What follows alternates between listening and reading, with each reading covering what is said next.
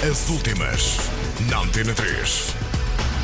Mumford Sons com novo vídeo e Andre 3000 com álbum solo. As últimas, na Antena 3. Hopeless Wanderer é o novo vídeo dos Mumford Sons. A canção faz parte do álbum do ano passado, Babel.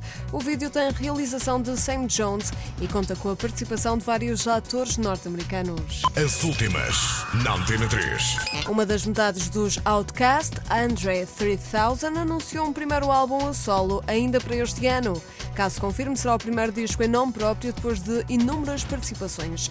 Relembro que o músico rodou o biopic de Jimi Hendrix, em que é protagonista. O filme tem estreia marcada para setembro. As últimas, na Antena 3.